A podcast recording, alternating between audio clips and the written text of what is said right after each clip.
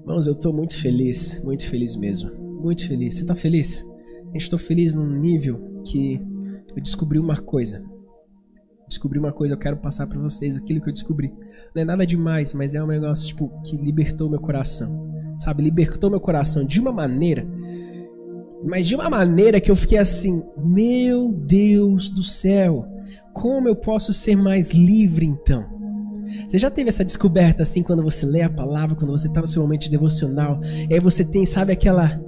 Meu Deus do céu, era isso o tempo todo, eu não estava vendo, eu não estava enxergando. Sabe, quando nós enxergamos isso, nós podemos provar, sabe o que? Da graça de Deus, da multiforme graça de Deus. Quantos aqui já provaram dessa graça? Você já provou dessa graça? Você sabia que essa graça é um oceano? Você sabia que você pode mergulhar e não tem fim? Esse oceano não tem fim. A gente acha que a graça do Senhor é uma piscina de 25 metros. né? Que você vai lá, ó, pá, nadou, chegou no outro lado. Aí você fala, ah, pô, é só isso no final das contas? Meu irmão, se você soubesse aquilo que Deus espera, aquilo que Deus espera de você, se você soubesse também aquilo que Ele tem preparado para você, você não ficaria parado mas você mergulharia, mergulharia e mergulharia. E hoje tem tudo a ver com mergulhar no Senhor. Tem tudo a ver, tudo a ver. Eu descobri uma coisa, eu quero passar para vocês, é muito simples. Eu descobri o seguinte, que o mesmo Deus, que é o Deus das montanhas, é o mesmo Deus que é o Deus nos vales. Meu irmão, isso é libertador. Isso é libertador. Eu quero que você comece a entrar nesse raciocínio comigo. O mesmo Deus que é o Deus das montanhas é o mesmo Deus que é o Deus dos vales. O mesmo Deus que é o Deus em tempos bons é o mesmo Deus em tempos ruins. O mesmo Deus que nos dá, que nos dá aquilo que nós pedimos, é o mesmo Deus que fala não quando nós não precisamos receber aquilo que estamos pedindo. O mesmo Deus que nos concede bênçãos e vitórias é o mesmo Deus que coloca, impõe limites a nossos passos. O mesmo Deus que nos guia em direção à terra prometida também é o mesmo Deus que nos faz repousar em, em, um, em um abrigo para ficar ali seguro por um tempo. E nós achamos que estamos parados. O mesmo Deus que te incentiva a correr é o mesmo Deus que te fala: Agora para um pouquinho e ouça a minha voz. O mesmo Deus que nos faz caminhar e voar como águias é o mesmo Deus que nos manda repousar e ficar. Agora fica aqui, quero cuidar de você. Para só um pouquinho. Nós achamos que a vida do cristão é uma vida que nós precisamos estar todos os dias correndo, correndo, correndo. Mas eu te falo uma coisa: existem momentos que você também vai ter que parar para escutar a voz de Deus. Nós achamos que a vida do cristão são só dias, ó, voando, sabe? Decolando. Céu pentecostal tá girando. Não, mas tem dias também que você precisa parar, refletir e olhar e ver. Uau, Deus ele precisa falar comigo. Eu não sei se você tem essa, essa rotina da solitude. Quantos é que sabem o que é solitude? Você deixar de falar o que não, necess... que não é necessário, sabe? Frear a sua boca para que Deus ele fale com você. Às vezes a gente fica no, no impasse. Ai, pastor, Deus não fala comigo. A primeira coisa que eu falo com essa pessoa é o seguinte: você dá espaço de fala para Deus? O mesmo Deus que ele quer falar com você é o mesmo Deus também que quer que você pare de falar um pouquinho para ele falar mais. O mesmo Deus que quer ouvir sua voz é o mesmo Deus que quer que você Senhor, estou parado, fale comigo agora, por favor. Eu descobri uma coisa, sabe quando nós analisamos o salmo, está escrito: Eu olho para os altos, é, e o meu socorro é Salmo 125, 121. Vamos ler aqui? Isso vê aqui agora.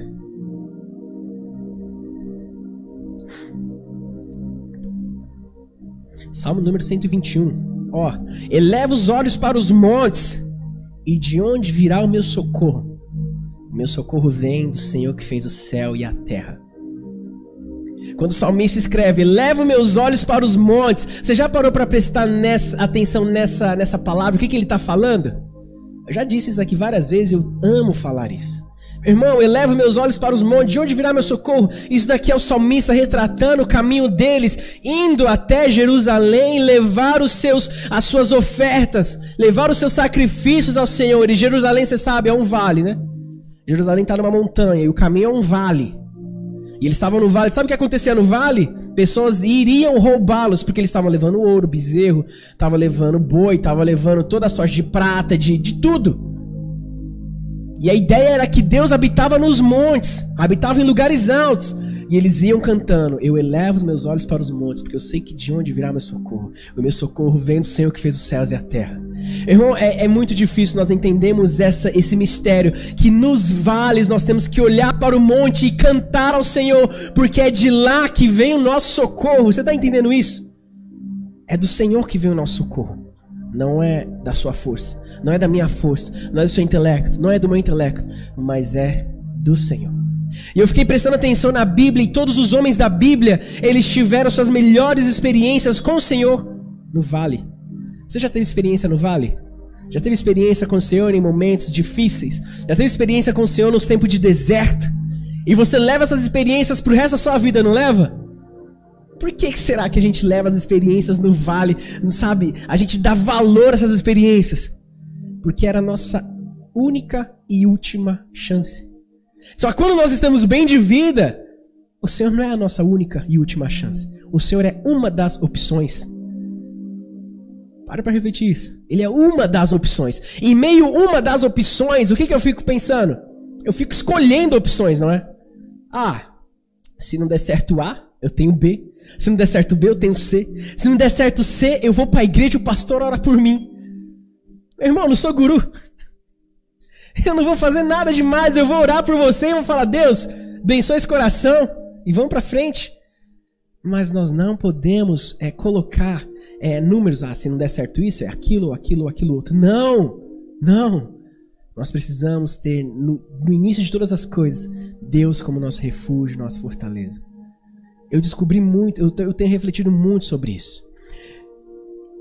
E aí nós vemos quando Deus ele chama Abraão, a primeira, a primeira prova de Abraão é, para ele ser um pai de muitas nações, ele ter que oferecer Isaac. E, é, e aí é um negócio que não bate a conta, né? Deus fala, Abraão, você vai ser pai de muitas nações. E aí no filho primogênito dele, ele fala, Abraão, agora você vai lá e mata seu filho. Mas Deus, como assim que eu vou ser pai de muitas nações se a minha descendência aqui ela já vai embora? Já parou para pensar nisso? A minha descendência aqui está em, em, em Isaac, então a minha descendência aqui acaba. O Senhor quer ela? Então tá bom, eu vou levar ela para o Senhor.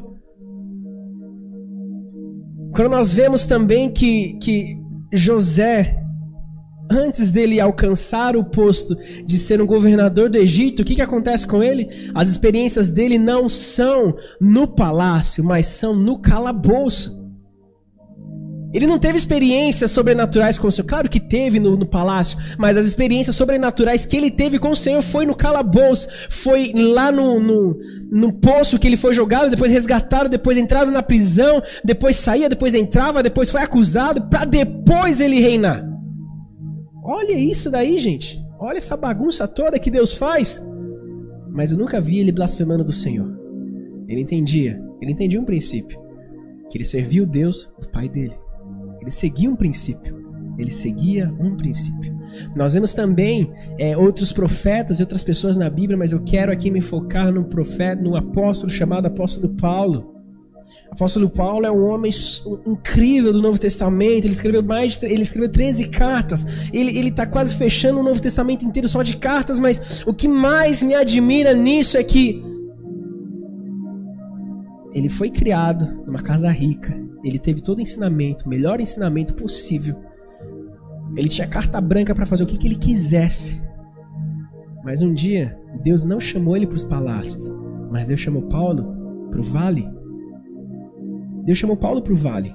Como assim, pastor? Deus chamou Paulo para o vale? Quando Paulo estava indo lá para perseguir mais cristãos ainda no caminho de Damasco, vocês lembram disso? O que acontece com Paulo? Paulo cai do cavalo. Até parece uma, uma expressão do dia a dia, né? Você vai cair do cavalo, hein, meu irmão? Quem sabe surgiu de Paulo? Paulo cai do cavalo. fica cego. Depois ele vai pro para Barnabé, Barnabé? Barnabé. Não tô me recordando o nome. Vai, pro, vai lá pro servo de Deus e ele é os Oi? Ananias, isso, desculpa. E ele é usado para curar da cegueira de Paulo. E a gente pensa que depois disso Paulo vai para onde? Então agora Paulo vai pregar nos palácios. Muito pelo contrário. Paulo ele vai justamente em todos os momentos encontrar com Deus, escrever uma das suas cartas também no vale, no calabouço, na prisão. Paulo fala: Olha, eu já, eu já passei por momentos bons, por momentos ruins. Eu já passei por momentos de riqueza, por momentos de pobreza. Mas, cara, eu não abandonei Jesus em momento algum. Nós só queremos estar com Jesus quando tudo vai bem. Preste muita atenção nisso, tá, gente? Quando tudo vai bem, estar com Jesus, todo mundo quer, não é? Mas eu tenho muita dúvida de que quando tudo está bem, nós realmente estamos com Jesus. Por quê? Porque nós esquecemos de Jesus. O nosso coração é pecaminoso. A nossa, nosso, nossa alma, ela quer, a nossa carne, ela quer as coisas desse mundo. Porém, o nosso espírito precisa ser fortalecido para buscar o Senhor. Onde nós buscamos o Senhor? Eu estou sendo muito mais fortalecido buscando o Senhor quando eu entendi que Ele também é o Deus dos vales. No Salmo 23, no, vers no, número, no versículo 4, diz assim: Mesmo quando eu andar pelo escuro vale da morte, eu não terei medo, pois tu estás ao meu lado, tu estás comigo, a tua vara e o teu cajado me protegem. Reflita nisso. Mesmo que eu andar pelo vale escuro, mesmo que eu estiver no vale, eu não terei medo. Eu quero falar para você uma coisa, meu irmão. Não tenha medo desse, desse terror que talvez você deve estar vivendo ou disso que você está passando, porque Deus está com você. Não tenha medo. Pastor, você não tem ideia daquilo que eu estou vivendo. Meu irmão, mas eu, eu sei quem está com você. Eu não preciso ter ideia do que você está vivendo, porque eu sei quem está com você. E eu sei que se você for submisso a Ele, você vai saber que a vara e o cajado dele vão te guiar.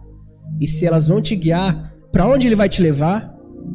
Depois dos vales vem uma planície com águas, com um rio, ou vem uma montanha, ou vem um tempo de bonança. Mas nunca deixe de estar com seu Deus. Abre sua Bíblia em 2 Coríntios, capítulo 4.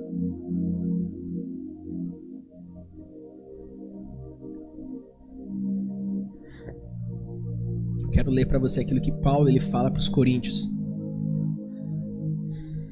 2 Coríntios capítulo 4, no versículo 8. Glória a Deus. Os Deus das alturas também ele é o Deus dos vales, meu irmão. Você vai sair daqui entendendo isso no nome de Jesus. Tá escrito assim, ó. De todos os lados nós somos pressionados por aflições, mas não esmagados. Ficamos perplexos, mas não desesperados. Somos perseguidos, mas não abandonados. Glória a Deus. Somos derrubados, mas não destruídos. Pelo sofrimento, nosso corpo continua a participar da morte de Jesus, para que a vida de Jesus também se manifeste em nosso corpo. Sim, vivemos sob constante perigo de morte, porque servimos a Jesus, para que a vida de Jesus se manifeste em nosso corpo mortal. Assim, enfrentamos a morte, mas isso resulta em vida para vocês. Eu quero que você pare para prestar atenção só nesse último, essa última parte. Enfrentamos a morte, mas isso resulta em vida para vocês. Aonde, quando e como você enfrentar a morte vai te resultar a vida. Pare para prestar atenção. Quando, como, numa lógica humana, você enfrentando a morte, você vai ter o resultado de vida. É a mesma coisa de quando, como eu estando no vale eu vou conseguir provar alívio. Quando e como eu estando no vale eu vou conseguir encontrar sem o Senhor. É muito longe. Ele não pode me encontrar. Nossa, a morte é total oposto de Deus, porque Deus é a vida, não é? Paulo ele fala: enfrentamos a morte, mas isso resulta em vida para nós. Quero falar para você, você não vai morrer. Esse não é seu fim. Esse vale que nós estamos passando, por aquilo que você está passando, ou pode até quase padecer, mas você não vai padecer. Porque aqui está escrito: olha, você pode ser pressionado por todos os lados, mas você não vai ser esmagado, tá bom? Você pode estar sendo pressionado, pode estar tendo muita pressão, mas você não vai ser esmagado. Hoje na reunião de pastores eu disse assim: nós somos como carvões. Quanto mais pressão, um diamante mais bonito ele nasce. Sabia né, que o diamante ele vem de um carvão. Quanto maior pressão que você ó, tiver, mais, mais bonito você vai ficar. Quanto mais pressionado, mais você não vai ficar esmagado. Você pode até ficar perplexo, mas você não vai se desesperar. Por quê? Por que você não vai se desesperar? Porque eu sei que o mesmo Deus que me atendeu quando estava nos montes é o mesmo Deus que me socorre quando eu estou nos vales. Ele não me abandona em momento nenhum. Se o nosso Deus fosse para nos abandonar nos vales, meu Deus, que que é isso? Não era, era melhor nós nem servirmos. Mas ele disse que estaria conosco todos os dias das nossas vidas. E quando nós lemos o Salmo 23, que mesmo se eu andasse pelo vale da sombra da morte, ele estaria comigo. Então quer dizer é que eu tenho falado muito, quer dizer o seguinte, que nós vamos passar justamente pelo vale que vai ser esse vale da sombra da morte. Mas isso vai resultar em vida para cada um de vocês. Porque Paulo diz a morte, mas vai resultar em vida. O que, que quer dizer isso, meu irmão? Você vai encontrar vida quanto, é, quanto mais próximo você se encontrar da morte. Qual morte é essa que você está falando, pastor? A morte do seu eu e do seu ego. No vale nós matamos o nosso eu e o nosso ego. É no vale que você mata as suas vontades. É no vale que você mata os seus desejos da carne. É no vale onde você mata os seus desejos pecaminosos. Porque lá, só Deus pode te socorrer. Só Deus pode te socorrer. O seu braço não, não, não consegue estender para você se segurar. Suas forças já se foram. Sua vida está indo, parece que está indo. Mas não. Você vai encontrar vida. A qual vida é essa que eu vou encontrar? Vida eterna com Cristo Jesus. A vida eterna com Cristo. Se você quer encontrar a vida com Deus, não tenha medo de descer para o vale com Ele. Muitas pessoas não conseguem alcançar, muitas pessoas não conseguem dar um passo a mais com Jesus, porque elas têm medo, sabe do quê? De passar dificuldades depois que aceitarem Jesus. Acham que depois que aceitou Jesus a vida é mil maravilhas. Eu não quero te iludir, não. Eu não quero te iludir, não. Nossa, não é que a vida vai ser mil maravilhas, mas nós temos um Senhor que venceu tudo e nos encoraja a passar por todas as circunstâncias, nos encoraja a passar por todas as situações. Você está hoje aqui vencendo uma pandemia, você é um vencedor.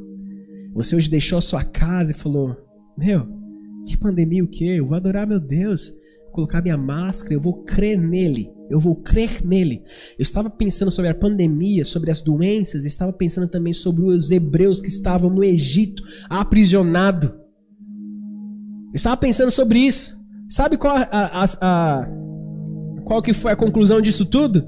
Na casa onde os umbrais estavam manchados com sangue, o anjo da morte não passou. Eu não estou falando para você ser imprudente, tá bom? Eu só estou falando que Deus ele cuida dos seus. Estou falando que Deus ele livra dos seus. E se você hoje está aqui querendo buscar ao Senhor, eu falo para você não tenha medo de dar um passo. Não tenha medo de dar um passo adiante. Mas, pastor, na minha frente eu só estou vendo um vale. Entra nesse vale de cabeça porque Deus está com você. Entra nesse vale de cabeça, por quê? Porque essa morte que você vai encontrar lá do seu eu, do seu ego, vai te resultar em vida eterna. Aquilo que você já tinha como tão precioso, no final dessa, desse processo, não vai valer mais é nada, porque o seu Deus vai valer mais ainda. Você acha que isso que você tem hoje, para essas coisas materiais que você tem hoje, vale muito? Cai de cabeça no vale, deixa Deus trabalhar no seu coração. Quando você sai de lá, você vai estar tá chutando essas coisas, falando: não quero isso. Eu quero estar com meu Deus. Eu quero viver com meu Deus. Para nós finalizarmos, eu quero ler de novo 2 Coríntios 4, 8. Eu quero que você tome posse dessa, dessa, dessa palavra no nome de Jesus. Eu quero que você tome posse disso que Paulo está falando. E quando você sentir, sentir mal, sentir quase para desfalecer, lembre-se que de todos os lados somos pressionados por aflições, mas nós não somos esmagados. Ficamos perplexos, mas não desesperados. Nós podemos ser até perseguidos, mas não abandonados. Somos derrubados, mas não destruídos pelo sofrimento. O nosso corpo continua a participar da morte de Jesus, porque a vida de Jesus também se manifesta em nosso corpo. Sim, vivemos sob constante perigo de morte, porque servimos a Jesus para que a vida de Jesus se manifeste em nosso corpo mortal. Assim, enfrentamos a morte, mas, o, mas, o resulta, mas resulta em vida para vocês. Que isso venha resultar em vida para vocês. Que aquilo que você está passando, que o processo que você está enfrentando, que os processos da vida venham resultar em vida para você. Não venha resultar em morte, mas sim em vida eterna, no nome de Senhor Jesus. Amém. Resultar em vida. Entenda, o mesmo Deus que você encontra ele nas montanhas, o mesmo Deus que você encontra ele no alto, o mesmo Deus que você encontra no, no, em momentos bons, é o mesmo Deus que está com você no vale, em momentos difíceis, em momentos de aflições. Ele não mudou. Ele é ontem, ele é o mesmo ontem, ele é o mesmo hoje, ele vai ser o mesmo para sempre. Que muda nós mudamos. Ele não muda, nós mudamos. Nós nos tornamos ingratos, nós nos tornamos é, teimosos, nós nos tornamos birrentos. Mas ele não muda. Ele não muda. Então eu falo para você de uma vez por todas: se lance nos braços desse Deus. Se lance nos braços dele. Se os nossos amigos, de há mais de dois mil anos atrás, nossos irmãos em Cristo, os nossos colegas de batalha, de guerra, venceram, você também vai vencer. Se Paulo venceu, se Pedro venceu, se Mateus venceu, se João venceu, se Moisés venceu, se Abraão venceu, Isaías venceu, você vence também. Você vence também. Nós achamos que eles são personagens que eles não existiram, né? Parece tão distante, parece que eles não existiram, né? eles existiram, eles venceram, e eles relataram aquilo que Deus trouxe ao coração deles. E sabe o que está tá faltando em nós? Temos essa coragem de enfrentarmos a vida com Deus. Queremos enfrentar os vales sozinho e queremos nos regozijarmos nas montanhas também sozinho. Mas nós nunca vamos conseguir isso se nós não estivermos com Deus. Esteja com Deus, esteja seus dias guardados nele, que você vai viver uma vida muito melhor. No nome de Jesus. You